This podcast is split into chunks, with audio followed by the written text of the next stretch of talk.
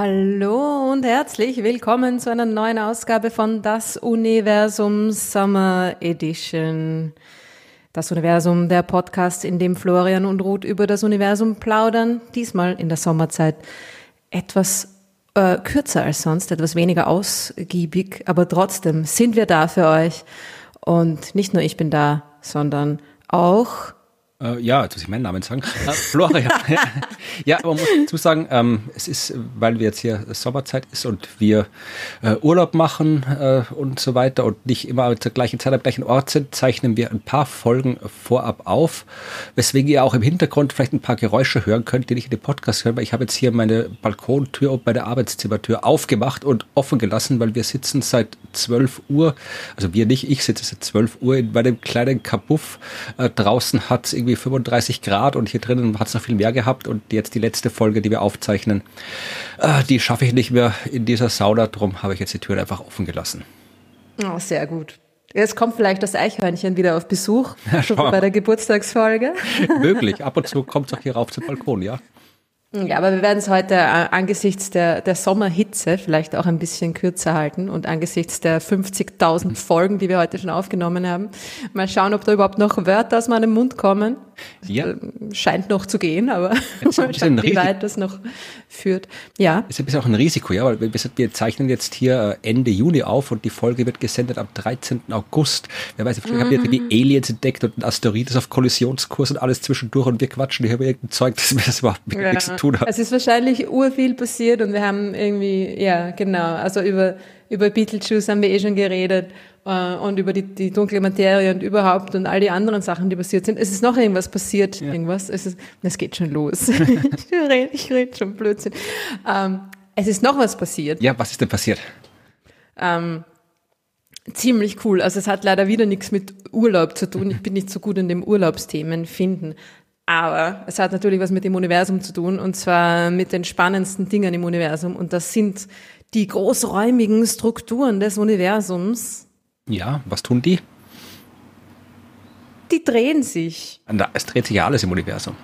Ja, natürlich, es dreht sich alles. Ja? Die Planeten drehen sich um sich selbst, um ihre Sterne. Sterne drehen sich um sich selbst und uh, um, um die Zentren ihrer Galaxien, in denen sie sich befinden. Alles dreht sich, alles bewegt sich. Die Galaxien rauschen durch äh, die Galaxienhaufen. Ähm, aber bis jetzt war das ähm, noch nicht ganz so klar, wie es mit den wirklich, wirklich großen Strukturen im Universum so, so beschaffen ist mit der Bewegung. Also ähm, es geht um die Filamente, um die wirklich riesigen Strukturen, also nicht mal mehr einzelne Galaxienhaufen, sondern ähm, äh, längliche Ansammlungen von großen Galaxienstrukturen. Ähm, ja, also man kann sich das, ja? Ansammlungen, ist, länglich, also das sind, wir reden von, wir reden von Strukturen, die so im, im größenordnungsmäßig im Milliarden Lichtjahre Bereich sind. Äh, ja, oder, oder 100, oder 100 Millionen, ja genau, können, können sogar Milliarden von Lichtjahren sein, ja genau. Also, also ihr kennt sicher alle dieses, dieses Bild vom Universum als ähm, Cosmic Web, also dieses Netz, ja, das ist also ein spinnennetzartige Gewebe. Mm, viele Leute sagen immer, es schaut aus wie ein, wie ein äh, Gehirn oder wie die Neuronen im Gehirn. Stimmt, es schaut ein bisschen so aus. Ja, aber das ist, wird oft zu viel, äh, gerade wenn man das auf den sozialen Medien sieht. Es wird da ein bisschen was hineininterpretiert, was vielleicht gar nicht da ist. Es hat ein Schleimpilz schon auch so aus, ja. Also. Ja. Schleimpilz ist ursuper übrigens. Wir haben einen Schleimpilz in unserer Wurmkiste. Ich kannte die vorher nicht. Das ist das, das geilste Teil überhaupt. Vor allem, das sind doch keine Pilze. Ja, ja, das sind lauter Einzeller, die sich organisieren. Und dann schaut das Ganze aus wie, ein, wie, ein, wie die Wurzeln von einem Baum oder so. Sei extrem faszinierend. Die, kann, hm. die können haben irgendwie, die können durch Labyrinthe, sie können quasi den kürzesten Weg in einem Labyrinth finden. Die können dann irgendwie hier. Was? Ja, das ist eine ganz andere Geschichte, die würde uns eigentlich zu weit wegführen. Da reden wir mal ein andermal drüber. Da habe ich nämlich tatsächlich auch was, ein Anlass, um drüber zu reden. Aber die können im gewissen Sinn denken, ohne dass sie irgendwie noch den Ansatz einer, einer neuronalen Struktur haben. Also Schleimpilze sind tatsächlich extrem faszinierende Lebewesen. Ja, das ist ein gutes Beispiel für dieses äh, ähm, Komplexität, die sich selbst erschafft, so mehr als die Summe der einzelnen Teile. Ne? Das ich glaube, mich zu erinnern, vielleicht ja. soll ich doch drüber reden, ja? Weil so, äh, ganz kurz, also so ein Schleim. Jetzt ist schon zu spät. Nein, aber so, so, so ein Schleimpilz ähm, will äh, ja im Prinzip, der will halt Nahrung und mag manche Sachen mag er, manche Sachen mag er nicht. Also er mag zum Beispiel, wenn es irgendwie hell und heiß ist, mag er es nicht. Wenn irgendwo Salz rumliegt, mag er es nicht. Wenn irgendwo Nahrung ist, dann mag er das. Ja? Also du kannst jetzt zwischen ein Labyrinth aufbauen ja, und legst irgendwo an die, ans eine Ende tust du den Schleimpilz, ans andere Ende irgendwo tust du was zu essen hin, was er gern mag. Und dann wird der Schleimpilz äh, mal anfangen, dieses Labyrinth auszufüllen. Ja, der wird so, so Tentakel entwickeln, so was ähnliches und wird halt mal das ganze Labyrinth ausfüllen, bis irgendwo einzelner Tentakel auf das Futter trifft. Und in dem Moment weiß er, aha, da ist das Futter. Und dann alle anderen Tentakel, die er nicht braucht, zieht er wieder ein, bis dann wirklich nur noch die kürzeste Verbindung zwischen Anfang und Ende vom Labyrinth übrig bleibt. Das heißt, das wird automatisch quasi, kann er das so optimieren, dass das bleibt. Und man hat doch andere Sachen gemacht. Man hat zum Beispiel so den, die Geografie von dem Großraum Tokio nachgebaut. Ja, also dort, wo irgendwie Berge sind oder Meere, da hat man Sachen hingetan, die dem Schleimpilz nicht gefallen.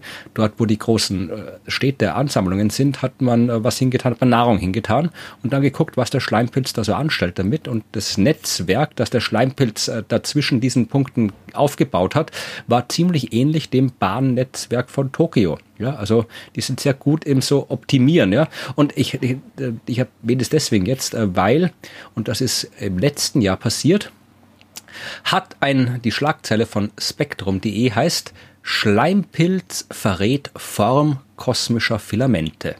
Ja, also da hat man tatsächlich, also man kann das natürlich diese Bilder, die du gesagt hast, dieses Netzwerk, ja, das ausschaut wie ein Netzwerk, aber die Linien in diesem Netzwerk sind Galaxienhaufen, ja, also das ist wirklich eine große Struktur.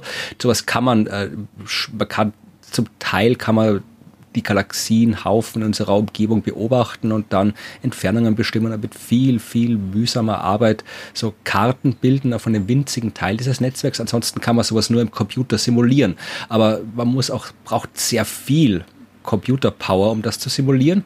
Und jetzt gab es da letztes Jahr äh, Forscherinnen und Forscher von der Uni Kalifornien, die haben, wollten eben auch probieren, die äh, vorherzusagen, wie so dieses kosmische Netzwerk aussieht, wie sich die Galaxienhaufen zu Filamenten anordnen und haben dafür einen Algorithmus äh, benutzt, der auf dem Wachstum eines Schleimpilzes äh, basiert.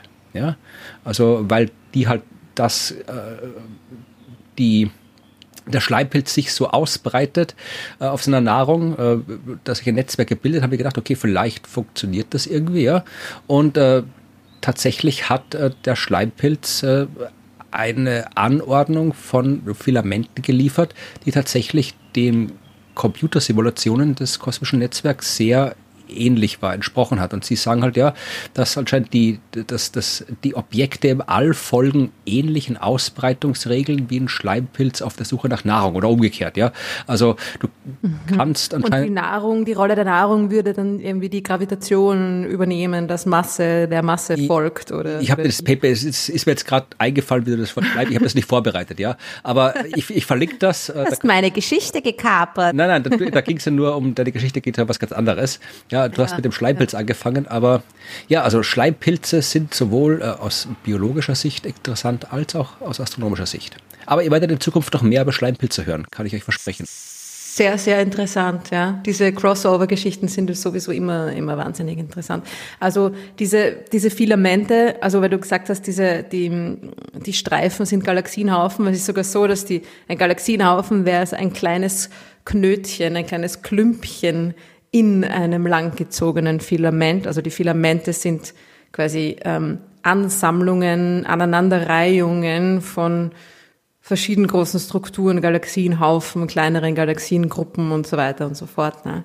Also es geht da um wirklich die, die riesigen, riesigen, riesigen Strukturen. Und man hat die, man hat die simuliert schon, das hat man schon die letzten, macht man schon die letzten, ja, 20 Jahre oder so, so recht erfolgreich. Die erste große, berühmte Simulation der großräumigen Struktur des Weltraums war die sogenannte Millennium-Simulation. Aus München oder Garching haben das gemacht, oder? Ja, genau. Also das war eine internationale Kollaboration, ist aber in, in, in Garching auf den Supercomputern dort, glaube ich, gelaufen. Und ähm, ja, Max-Planck-Institut war da irgendwie ähm, sehr, sehr involviert. Ähm, genau, und das war, ich glaube 2005 ist sie dann herausgekommen und das war halt so die, das das erste Mal ein, ein zusammenhängendes Modell von den wirklich großen Strukturen im, im Universum.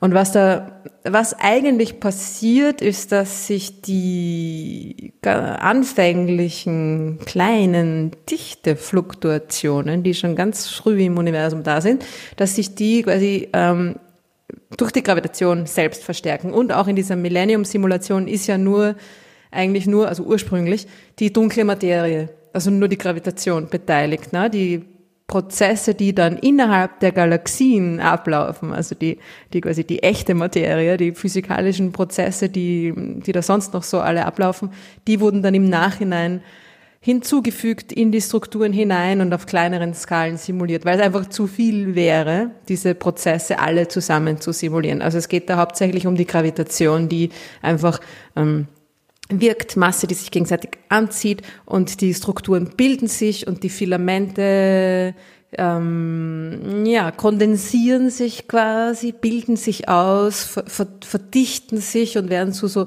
so dünnen, so dünnen Schnüren, die diese, diese Knoten miteinander verbinden. Ne? Und das war kurz nochmal, bevor das zu verwirrend ist, um das nochmal aufzudröseln, aus zwei unterschiedlichen Richtungen. Ja, also man kann einerseits mal vom Kleinen zum Großen gehen und sagen, wir haben Sterne, Sterne bilden Galaxien, Galaxien sammeln sich in Galaxienhaufen, Galaxienhaufen sammeln sich in Galaxien-Superhaufen ja, Galaxien Superhaufen sammeln sich in noch größere Galaxien Super Superhaufen und wenn man dann noch eine Ebene rausgeht, dann äh, kriegt man halt äh, so diese langen fadenartigen Strukturen, Filamente.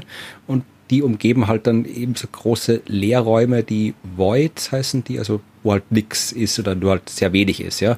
Und das, wenn man sich das anschaut auf einer entsprechenden Skala Maßstab, dann schaut es eben aus wie so ein Netzwerk. Bei den Simulationen macht man es andersrum. Da fängt man quasi jetzt nicht an und schmeißt dann Haufen Sterne oder Galaxien rein und schaut, wie die sich bewegen unter ihrer gegenseitigen Anziehungskraft und was die für Strukturen bilden, sondern bitte unterbrich mich, wenn ich das falsch sage. Ich bin ja auch kein Experte für diese Art von äh, Simulationen. Die sind, gehen weit über das Newtonsche Gravitation hinaus mit der ich mich beschäftigt habe. Ähm, du, die, die, fangen an, hauptsächlich so dunkle Materie und Gas und äh, schauen, wie das sich, wenn du jetzt quasi davon ausgehst, dass es im frühen Universum halt nur das Zeug gab. Ja, im frühen Universum war es nicht exakt gleich verteilt, sondern es gab mal so Regionen, wo ein bisschen mehr war, wo ein bisschen weniger war.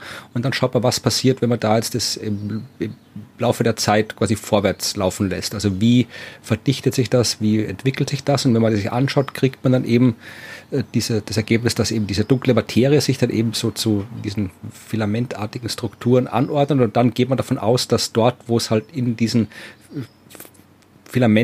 Filamentskeletten quasi aus, aus Gas, aus dunkler Materie, da wo es so Knotenpunkte gibt, da wo es Verdichtungen gibt, dass sich dort dann eben auch die sichtbare Materie ansammelt und dass das die Punkte sind, wo dann eben die Galaxienhaufen und die Galaxien sitzen. Und das Ziel dieser Simulationen ist, äh, Anfangsbedingungen zu finden, wo am Ende was rauskommt, was ungefähr so ausschaut wie das, was wir beobachten. Kann man das so sagen? Ja, das kann man so sagen. Und die, die Simulationen an sich sind ja auch gar nicht so kompliziert. Also man, man nimmt einfach eine, eine, eine Box her, eine sehr große Box.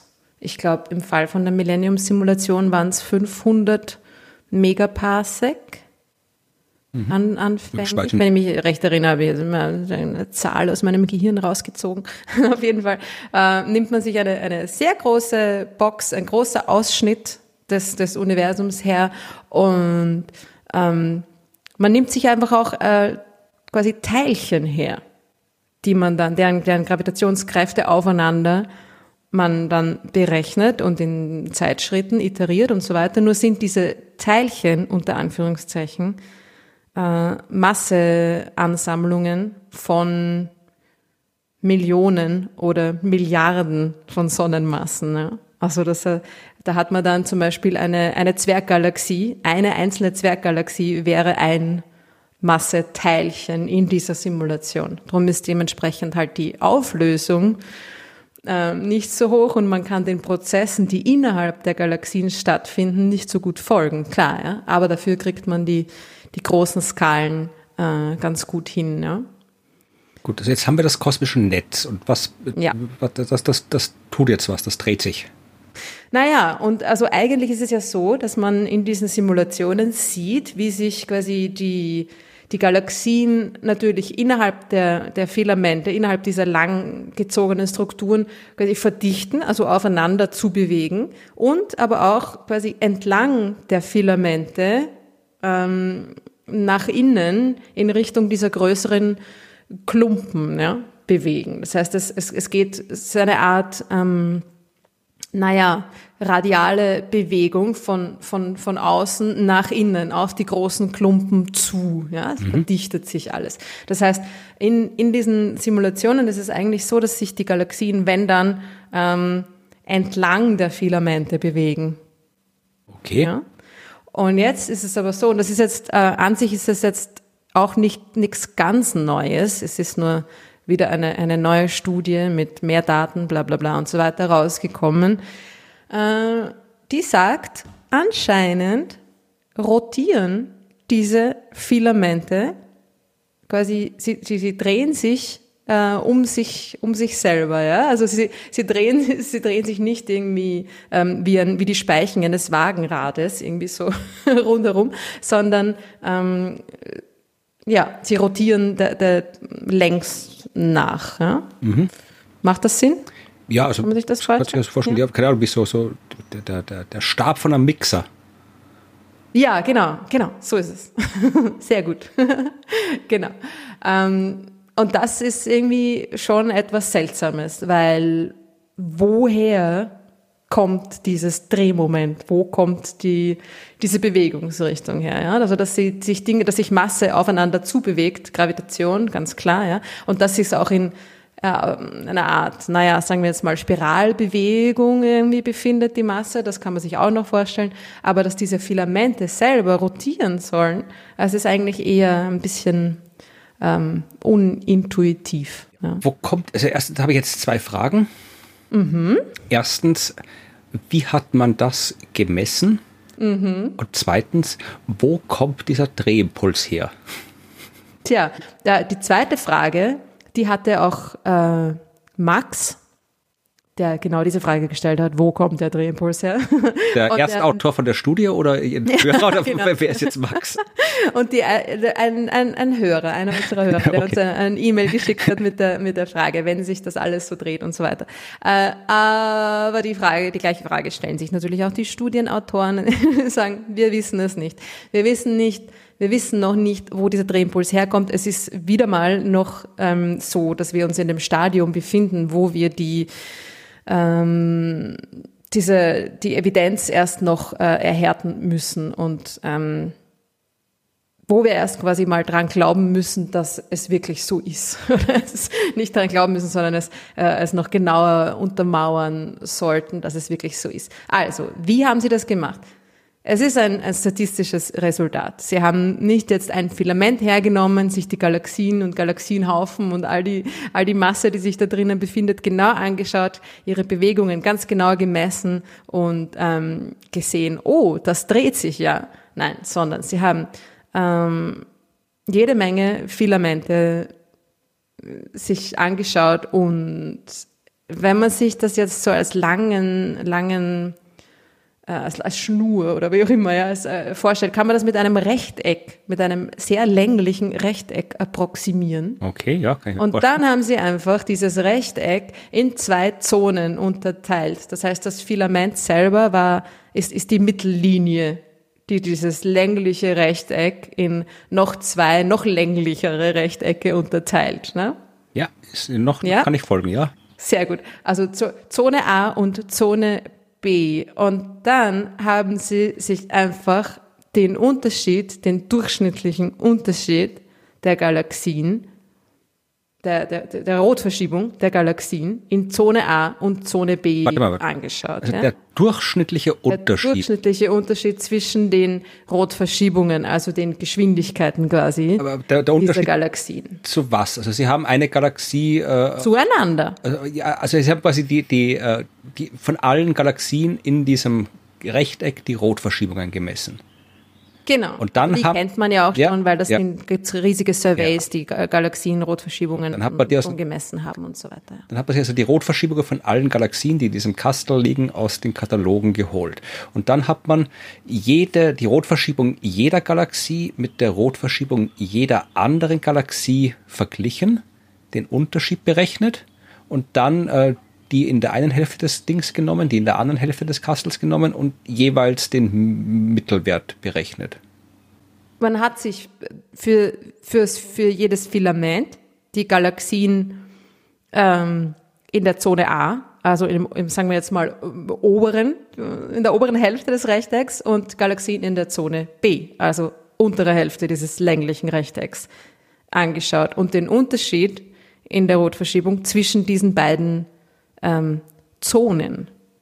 Also zuerst die eine Hälfte gemittelt, dann die andere Hälfte gemittelt und dann den Unterschied davon genommen. Okay, so rum. Genau. Gut. Und ähm, es ist also quasi, es ist ein, ein, ein Stacking. Ne? Also man hat das alles, ähm, man hat das alles quasi aufaddiert und Mittelwerte bestimmt. Ja? Also es sind keine, es sind keine einzelnen, es sind schon einzelne Messwerte da hineingeflossen, aber es ist kein, es ist kein Einzelresultat. Und sie haben dann auch noch die, ähm, quasi die, die, die zufällige Bewegung dieser Galaxien damit äh, verglichen. Also sie haben sich angeschaut, wie stark ist dieser, dieser Rotverschiebungsunterschied zwischen der einen Hälfte und der anderen Hälfte, wie stark ist der ausgeprägt relativ zur Random Motion, zur äh, quasi Kreuz- und Querbewegung der Galaxien in diesem Filament um überhaupt zu schauen, ob das eine, ist das überhaupt eine statistisch signifikante ähm, Rotation. Ne? Also wenn man sich vorstellt, dass sich jetzt idealerweise alle Galaxien in Zone A von uns wegbewegen und alle Galaxien in Zone B auf uns zubewegen, weil das Ding rotiert. Halt, ich zeige gerade auf ähm, und will was wissen. Hast du deine Hand gehoben? Ja. Ähm, äh, klar, wenn was rotiert, bewegt sich die eine Hälfte des rotierenden Objekts aus unserer Sicht auf uns zu, die andere von uns Genau. weg. Das ist klar. Ja. Aber wir haben es hier mit dem Universum zu tun und das Universum expandiert. Das heißt, es bewegt sich einmal alles, also alle Galaxien da hinten bewegen sich von uns weg.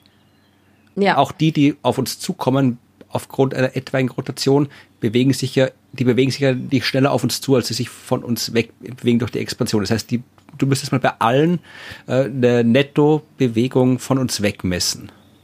ja, natürlich. Ja, okay. Aber es geht ja auch um den Unterschied. Ja. Also wenn sich die einen mit irgendwie, keine Ahnung, 1000 Kilometern pro Sekunde von uns wegbewegen und die anderen mit 1100 Kilometer von uns wegbewegen, dann hat man 100 Kilometer pro Sekunde ähm, Rotationsgeschwindigkeit Okay. quasi, ne? Ja, ich So kann ungefähr. nochmal noch klarstellen, dass ich wirklich nicht, nicht, also ich keine, keine, keine Hürde übersehe beim, beim drüber nachdenken. Ja. Also, gut. Genau, also man hat sich diese Filamente quasi von der, so von der Seite her angeschaut und eben die Geschwindigkeiten oder Rotverschiebungen, ist ja quasi das Gleiche, ähm, in der, in der oberen Hälfte minus die in der unteren Hälfte und dann geschaut, ob's da, ob man da Anzeichen für eine, für eine Rotationsbewegung findet, eben im Vergleich zu, zu einer, zu einer Art zufälligen Bewegung, die die, die, die Galaxien haben. Und es ist jetzt so, dass äh, Sie sagen, Sie haben zwei Sachen gefunden. Und zwar erstens, je mehr Galaxien sich in dem Filament befinden, also je, je mehr Masse dieses Filament hat, desto größer ist die Signifikanz des Unterschiedes. Ja? Also nicht unbedingt, desto größer der Unterschied in der Bewegung von Zone A und Zone B. Ja? Also nicht jetzt je mehr Masse, desto mehr rotieren sie, sondern je mehr Galaxien da sind, desto größer ist die Signifikanz. Und da denke ich mir, na ja, eh klar, oder? Je mehr Galaxien man hat, desto, desto sicherer kann man etwas überhaupt aussagen über die Bewegung Okay, ja, gut, äh, dieser nachvollziehen, ja. Strukturen. Ja. Und dann das zweite Ding, was Sie, was Sie noch sagen, ist, ähm, je kälter, unter Anführungszeichen, das Filament, desto ebenso größer ist die Signifikanz dieser Rotation. Und kälter bedeutet hier ähm, dynamisch kälter, ja. Also je wichtiger die, der, der Rotverschiebungsunterschied, je wichtiger diese, Rot, diese, diese Rotationsbewegung ist im Vergleich zur zufälligen Bewegung der Galaxien, desto größer ist die Signifikanz der Rotationsbewegung. Wo ich mir schon wieder denke, naja, eh. per Definition so ein bisschen. Also hm. Ich vermute, ich habe es verstanden. Ich denke später noch mal in Ruhe drüber nach, aber ich glaube, ich kann so weiter folgen, ja? Ja, also Sie haben quasi Ihre, Sie haben quasi die, die statistische ähm, Signifikanz Ihrer eigenen Methode da jetzt irgendwie bestätigt. Äh, ja, äh, es ist auch so, dass Sie bei weitem nicht für, für alle Filamente, also für, den Groß, für die große Mehrheit der Filamente, die Sie untersucht haben, keine statistisch signifikante Rotation gefunden haben. Für ein paar allerdings schon. Also ähm, es, ist eine, es ist eine Art ähm, Evidence da, ja, aber es ist auch alles noch ein bisschen, hm. Ne? Man muss dazu fairerweise auch sagen, der Titel der Arbeit lautet auch Possible Observational Evidence for Cosmic Filament Spin. Ja? Also es ist ein, ein, möglicher, ein möglicher Hinweis dafür, dass es so sein könnte. Ja? Okay, also und, und, äh, ich überlege gerade, was uns das jetzt sagt, dass das so sein könnte. Also es sagt uns eigentlich nur, dass es so sein könnte. Kann man doch irgendwas anderes ableiten daraus, irgendwelche Erkenntnis? Also wenn das so wäre, sagt uns das irgendwas, was wir noch nicht wussten, keine Ahnung, über die Verteilung von Galaxien, über naja, die Entstehung von Galaxienhaufen oder? Mm, es ist eher etwas, wo du vorher gesagt hast, dass äh, in, in den Simulationen die Leute versuchen, die Anfangsbedingungen quasi zu finden, die dazu führen, dass man dann das reproduzieren kann, was wir heute sehen. Ja.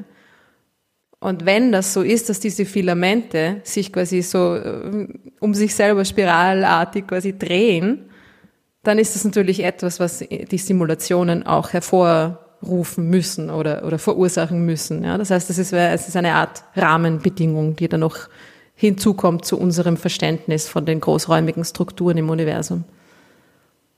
Da, ja, ich bin immer noch, ich überlege gerade, was, ich meine, es gibt ja, wenn wir jetzt wieder hier ein bisschen, ich glaube, ich bin schon wirklich im, im Sommermodus mit meinem Hirn und habe nicht mit so harter Wissenschaft warum gerechnet. Ist, warum interessiert uns das überhaupt? Nein, ja, das war jetzt hier so irgendwie unterschiedliche Durchschnitte in Kästchen, das war mir, das war mir, das war, äh, es gibt die, die schöne äh, Theorie von Kurt Gödel, der, ähm, ja, am Ende, also ich verlinke eine Biografie von Kurt Gödel, die mache ich jetzt nicht alle, einer der bedeutendsten Mathematiker, hat, hat herausgefunden, dass die Mathematik äh, prinzipiell äh, ein Problem hat, weil äh, sie unvollständig sein muss. Also man kann in der Mathematik nicht alle Aussagen, die wahr sind, auch als wahr beweisen, vereinfacht gesagt. Also hat die Leute damals vor knapp 100 Jahren, als er es herausgefunden hat, ziemlich fertig gemacht und ist immer noch mhm. sehr, sehr erstaunlich.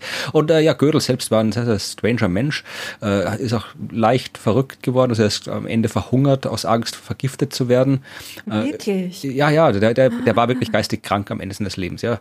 Ähm, wow. Bei der, als er eingebürgert worden ist, äh, in den USA, weil er als Jude emigriert ist vor dem Zweiten Weltkrieg, äh, ist er, äh, er ist dann eingebürgert worden und hat dann irgendwie beim Einbürgerungstest probiert, dem Beamten zu erklären, dass die amerikanische Verfassung logisch nicht äh, vollständig ist und den äh, Punkt beinhaltet, wo man äh, quasi auf demokratischen Weg aus den USA eine Diktatur machen kann.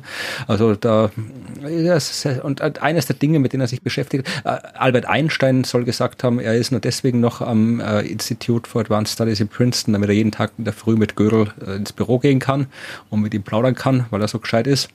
Also der war schon ihrer Mensch. Das ist gerade, die lag gestern in meinem Briefkasten eine neue Biografie von Kurt Gödel. Ich habe sie noch nicht gelesen, aber Aha. ich werde sie verlinken. Also der war ein sehr, sehr interessanter Mensch und der hat sich auch äh, mit Zeitreisen beschäftigt, ja, und äh, hat festgestellt, dass es prinzipiell möglich ist, Zeitreisen zu machen. Also dass es quasi, du kannst ja quasi hier auf der Erde kannst du ja im Prinzip beliebig lang geradeaus gehen und kommst am Ausgangspunkt wieder an. Das ist ja kein mhm. Problem. Du musst halt nur, mein Gott, du musst zwischendurch schwimmen, vermutlich, aber äh, rein prinzipiell auf der Oberfläche der Kugel kannst du einmal rund, kannst immer geradeaus gehen und kommst wieder am Ausgangspunkt an. Da gibt es quasi geschlossene Kurven. Und äh, wenn das Universum, kann man sich auch vorstellen, wir wissen nicht, welche Form das Universum hat, aber theoretisch könnte es auch sein, dass es quasi im Universum, wenn du halt wirklich, wirklich lange in eine Richtung fliegst und wieder ankommst, wo du mal schon warst, wenn das Universum quasi auch abgeschlossen ist in einer höheren Dimension. Und das, was Gödel äh, sich ausgedacht hat oder entdeckt hat, ist, dass es auch geschlossene zeitartige Kurven gibt. Ja? Das heißt, du, es gibt einen Weg äh, im Universum, dem du folgen kannst. Du kannst quasi einfach immer in eine Richtung fliegen und kommst äh, am Ausgangspunkt an in einer anderen Zeit. Also du kommst quasi in der Vergangenheit wieder an. Mhm. Das funktioniert aber nur in einem Universum, also da gibt es auch, ich, ich verlinke eine Sternengeschichte, die ich gemacht habe dazu. Also das funktioniert nicht in unserem Universum, sondern in einem Universum, das ein paar andere Eigenschaften aufweisen muss. Und eine der Eigenschaften ist, dass das Universum als Ganzes rotieren muss. Okay.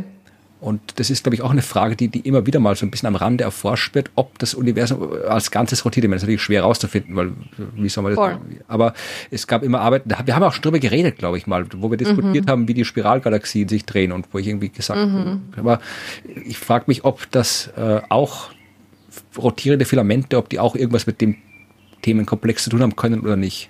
Naja, also die, da, es geht hier wirklich um diese, um diese, die Fäden des Netzwerks, die um sich selber sich drehen. Ne? Also geht, da geht, das ist schon, ja, das aber, ist nochmal was anderes. Aber irgendwo ne? muss diese, aber irgendwo muss dieser Drehimpuls ja herkommen. Genau, das ist die Frage, ob der, ob quasi das Universum, wenn das Universum als Ganzes rotieren sollte, ob das den Filamenten den Drehimpuls aufprägen könnte. Ja, also vielleicht, hängen glaub, die, vielleicht hängen die Filamente alle irgendwo noch am, da, da, wo der Urknall war, fest und jetzt rotiert es der Robot, die wickelt sich so langsam irgendwie rum und dann landen wir irgendwie in der Zukunft. Da gibt es keine Big Rip oder Big Crunch, also so Big Verwortdagel. Verwortdagel, äh, gefährliches Halbwissen verbreitet. ja, ja, es ist, ja, es ist, es ist schon, wir sind schon lang vom Es ist eher so, dass die, die, die Studienautoren gehen auch nur ganz kurz darauf ein, weil sie selber natürlich auch keine Ahnung haben, äh, es scheint so zu sein, dass sich die, dieser, diese, diese Rotation ähm, erst im Laufe der Zeit irgendwie bildet. Äh, ja, also ich weiß nicht, wie sehr es da jetzt wirklich auch Beobachtungsevidenz wieder dafür gibt, aber es ist ähm, anscheinend eher so, dass es et auch etwas oder zumindest könnte es auch so sein, ja, dass diese, dass diese Rotation etwas ist, das sich im Laufe der Zeit durch die Interaktion zwischen den Masseansammlungen erst äh, entwickelt. Ja. Also es muss nicht unbedingt etwas sein, was von Anfang an da war und sich dann dementsprechend auswirkt. Ja, ja dann hoffen wir Aber auf. Aber wir wissen es da. nicht. Eins der vielen, vielen, vielen Dinge über das Universum, die wir noch nicht wissen. Ja. Ja, wir werden es heute nicht mehr rausfinden, nehme ich an. ich auf jeden Fall nicht. Gibt, ich auch. Gibt's Fragen? Ich habe eine Frage. Ich habe ja. eine Frage, die zu deiner, die zu deinem generellen, zu deiner leichten Verwirrung und deinem Gemütszustand im Moment vielleicht passt. Und zwar kommt diese Frage von Ali und der sagt, ich habe mal gehört, dass in Chile in einem sehr hochstehenden Teleskopkomplex größere Knöpfe verbaut sind und einfache Bedienelemente, da man in der Höhe wohl durch den geringen, geringeren Sauerstoffanteil unkonzentrierter oder ungenauer ist. Tja, so geht's uns im Moment auch gerade. Das hat zwar nichts mit Höhe zu tun, aber mit Hitze. Eine coole Frage. Ich war ja noch nie beobachten, also schon, aber das Teleskop, wo ich beobachten war, das stand irgendwie hier im äh, Großschwabhausen im Wald auf, weiß ich nicht, 400 Meter Höhe, gleich neben Jena. Da war nicht so viel los, aber du warst ja schon um. Also, gibt, gibt, Groß gibt, Schwabhausen ist ein cooler Name. Gibt es ja. Steppenknöpfe in Chile? Steppenknöpfe. Naja, genau. Ali fragt sich dann auch noch, äh, stimmt das oder ist das eine urbane Legende? Und wird heute noch überhaupt an Knöpfen gedrückt? Oder ist das nicht eh alles online?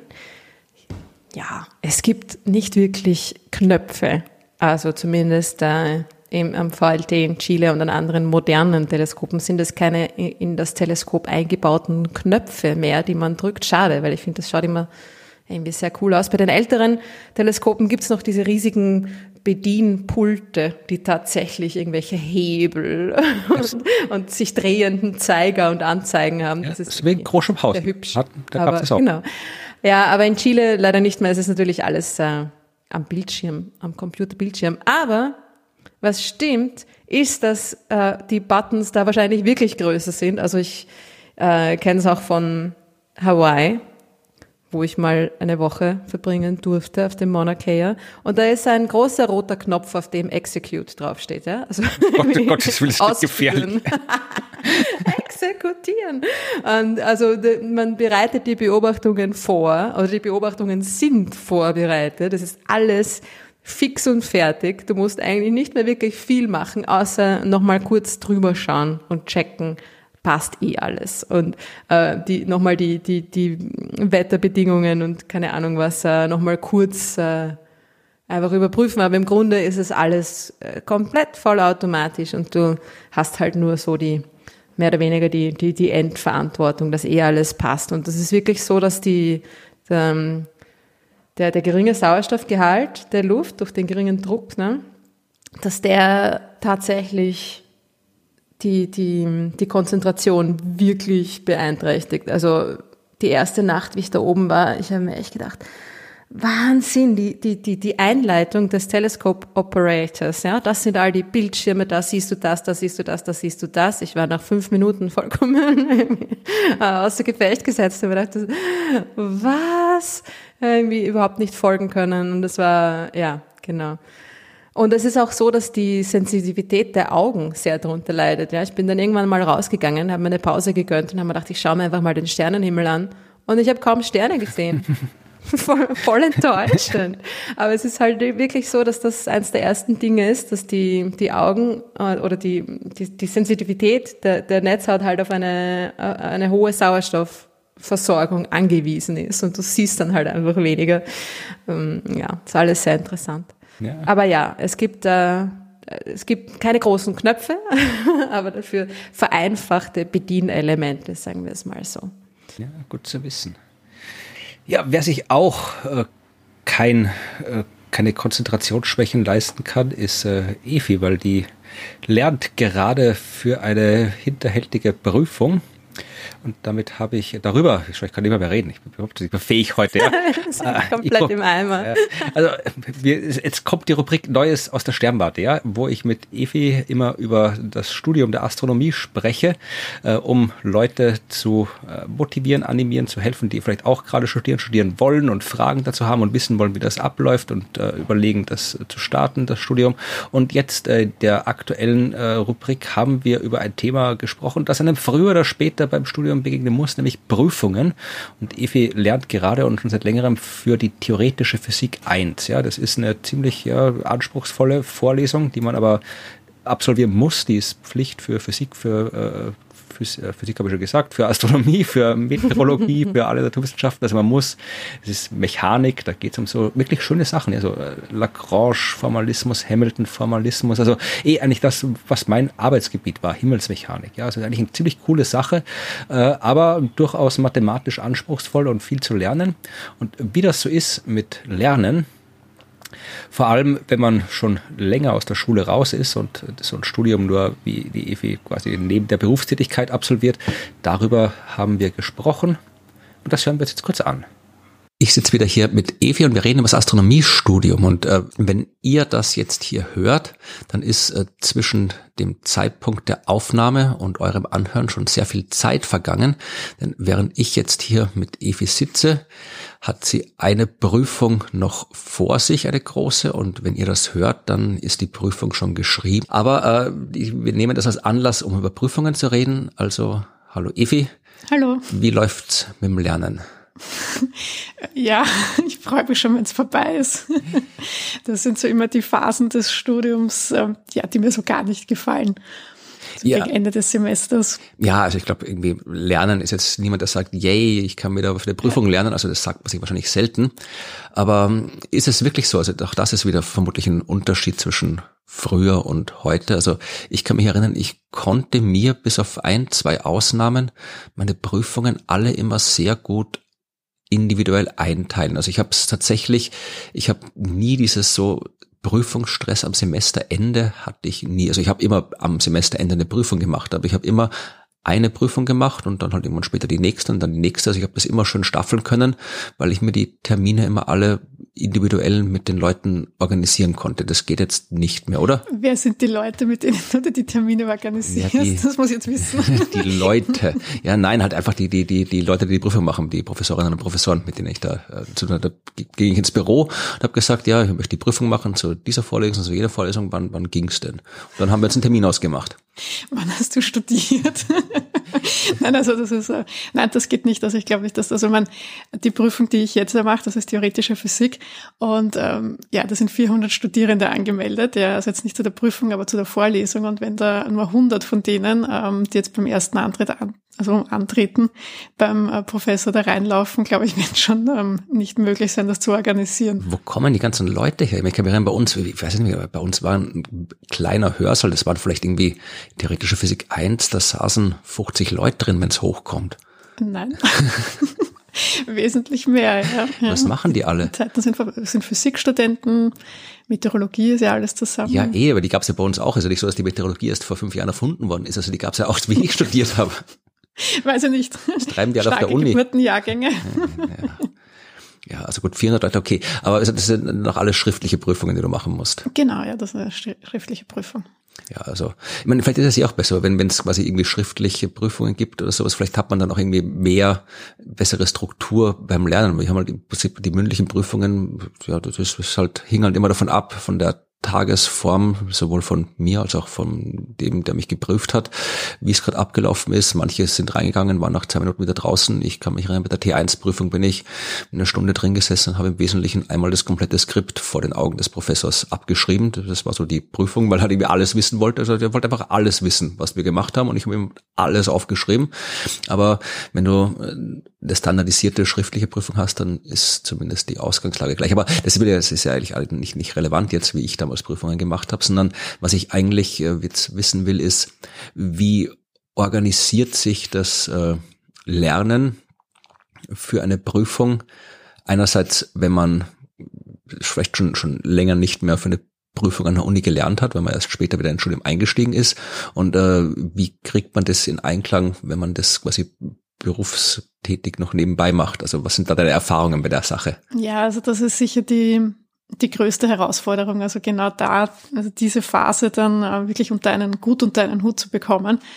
Und ähm, ich glaube, ich habe es eh schon einmal erwähnt, das ähm, Schwierigste ist ja auch ein bisschen dieses Lernen wieder zu lernen, also sich dieses ähm, hinzusetzen und wirklich lange konzentriert, ähm, also eben zu lernen ja, und sich mit einem Stoff auseinanderzusetzen.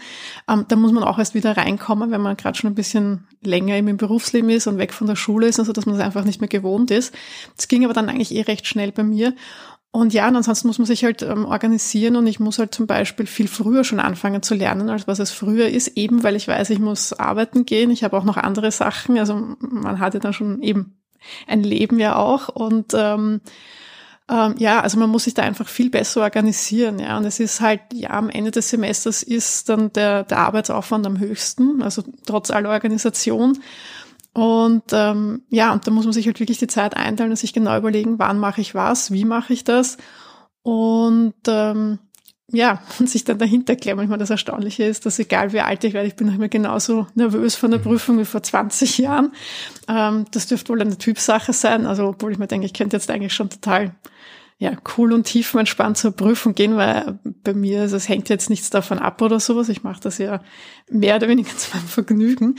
Ähm, ja, ändert aber nichts an der Tatsache, dass ich noch genauso nervös bin wie früher. Also ja, natürlich, klar. Ich kann ja auch vorstellen, dass man irgendwie da ein bisschen auch angespannt, wie ich Prüfungen gemacht habe.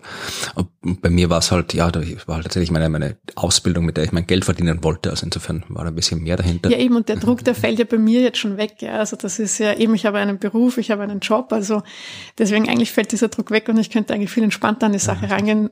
Passiert aber irgendwie nicht. Ja. Würdest du helfen, wenn ich der Druck mache? Ich meine, das kann ich auch. ich, ich kann, kann nicht.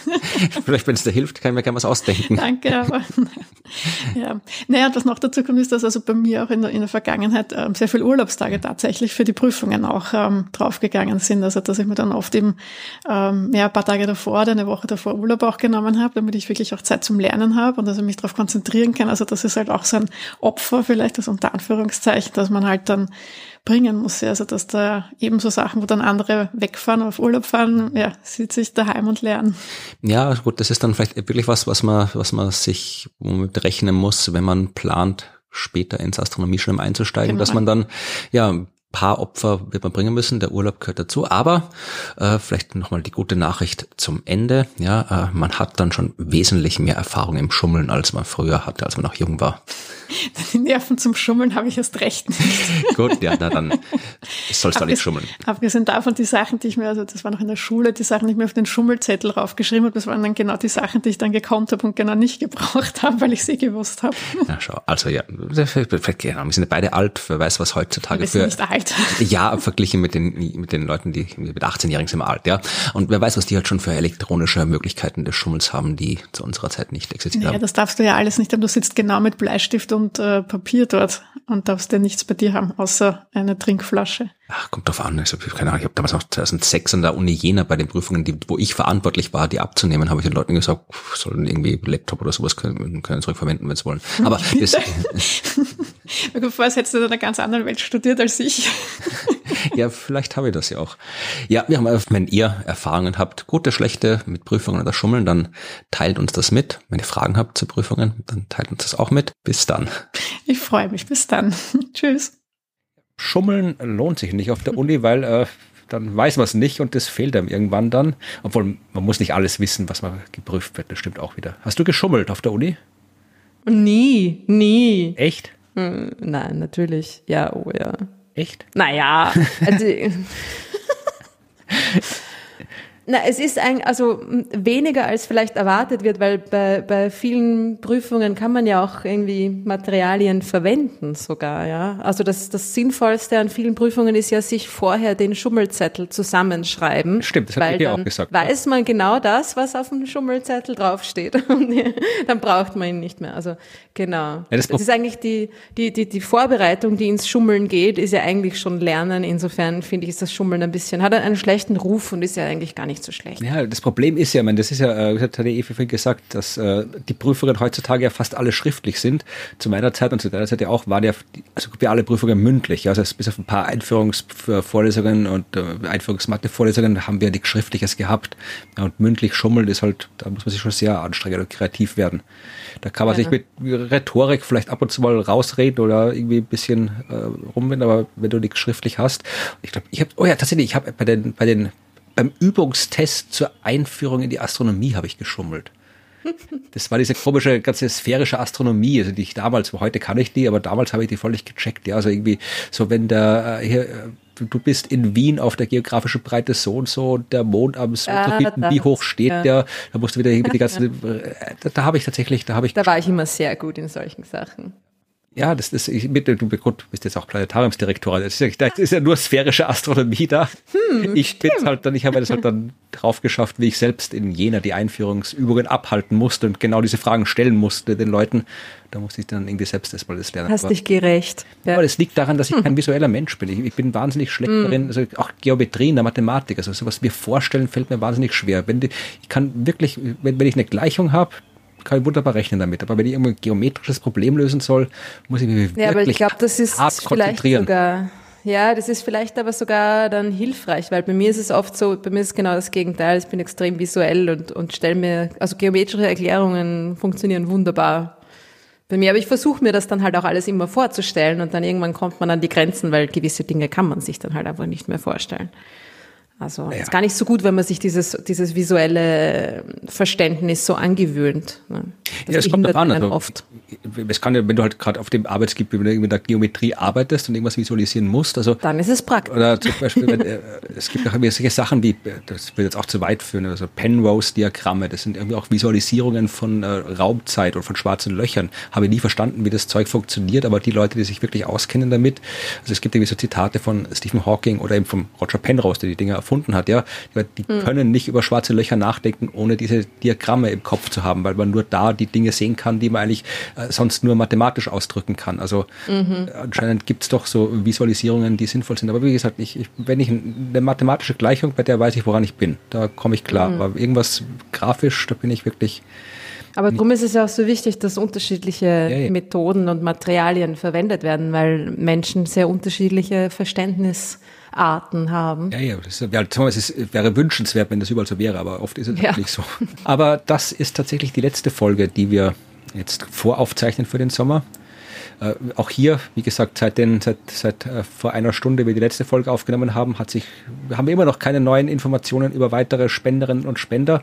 Also fällt auch hier der namentliche Dank aus. Ihr habt uns mit Sicherheit äh, was gespendet in der Zeit bis Mitte August, wo ihr das jetzt hört, aber nennen und namentlich bedanken können wir uns erst dann in der nächsten Folge, wenn wir dann wieder zeitnah aufzeichnen. Bis dahin bedanken wir uns einfach so bei euch. Wir wünschen euch, dass ihr auch einen schönen Sommer habt, ja. Äh, wenn der Asteroid. Oder hattet. Ja, oder hattet, wenn der Asteroid doch noch gekommen ist, der dann vielleicht irgendwie dann jetzt uns leid. wird. Ja, also, ich bin schon so gespannt, was passiert sein wird. Ja, jede Menge.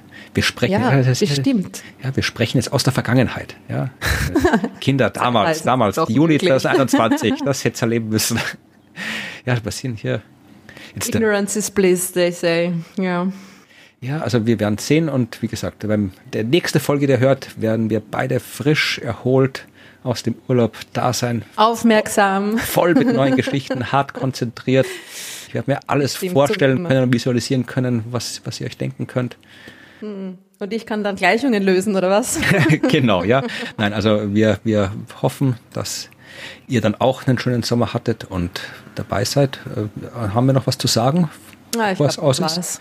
Ja, dann, jetzt gehen wir baden. Jetzt gehen wir baden. Ja, das Freibad, ich, ich sehe, ich sehe wirklich hinterhältig. Ich sehe die ganzen Leute hier am Freibad, äh, ins Freibad gehen. Ich höre den, den, den Bademeister hier rufen, äh, weil das Freibad wirklich gleich gegenüber auf der anderen Straßenseite quasi ist bei mir und muss hier im, im stickigen Kammerl sitzen und Podcast aufnehmen. Aber ja, wir tun es gerne, wir tun es gerne, weil wir die Astronomie lieben und unsere Hörerschaft. Und euch, genau.